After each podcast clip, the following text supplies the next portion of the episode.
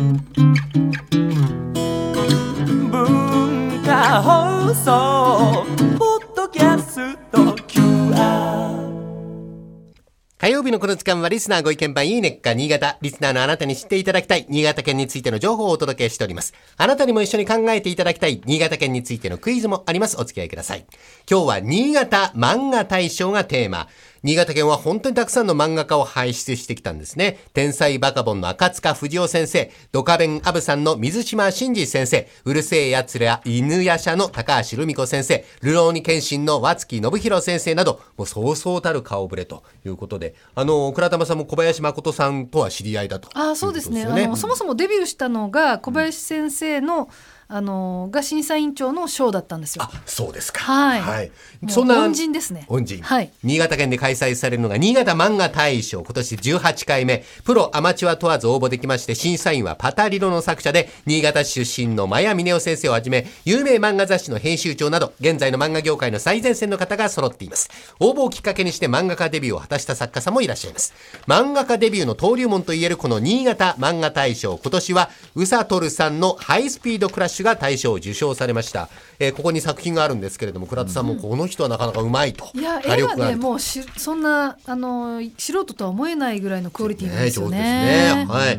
また、漫画、アニメに関する大きなイベントも開催されておりまして、新潟アニメ漫画フェスティバル、通称ガタフェス、新潟市中心部で漫画、アニメ関連の多くのイベントが行われます。先ほどご紹介しました新潟漫画大賞の発表のほか、アニメソングのステージイベントや原画展、コスプレイベントでは、新潟市内の重要文化財での撮影会や、新潟市の繁華街である古町通りでのパレードなどが行われて、多くのコスプレイヤーで賑わいました。今年は10月24日、25日に開催され、5万人を超える方が来場されたんですね。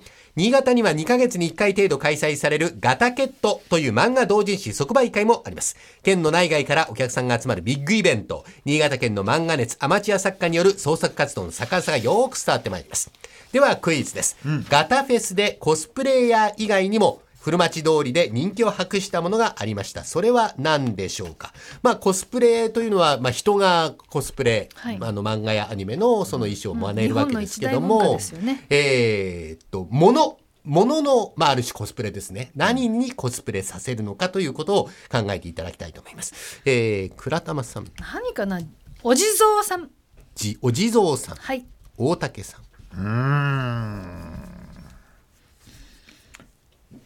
タコ揚げのタコとかそういうのはどうなの？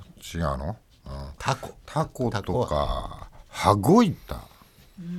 にコスプレですか、そう。コスプレっていうかこうデザイン。デデコレーション。デコレーションね。羽子板でどうでどうかな？羽子板違う、えー、お地蔵さんが倉玉さんの答え、大竹さんがタコ。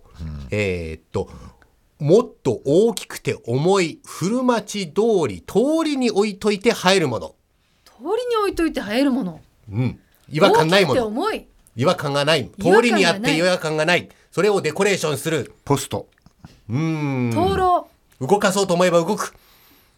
車正解車なんですね。古町通りに漫画やアニメのキャラクターをデコレーションした車、通称、板車というそうなんですが、えガタフェスで盛り上がったと。あの、板車というのは痛い車と書くんですけども、見て痛々しい車という意味から来た通称で、恥ずかしいことを痛いと表現するオタク文化とイタリア車を意味する板車をかけているという説があります。板車。えー最後にお知らせがあります。先週の浜祭りに引き続いて、今週末の11月14日、15日に、日比谷公園で開催されるファーマーズキッズフェステにおいて、新潟県のアンテナショップネスパスが出張出店します。浜祭りの時のネスパスのブースで売ってたものってもうみんな売り切れでしたからね笹団子をはじめとした特産品や番組で紹介した商品などが販売されます。この番組をお聞きの方、ぜひ足を運んでみてください。えー今週は新潟漫画大賞をご紹介しました。来週以降もこの時間は新潟県の情報をお伝えしていきます。楽しみにしていてください。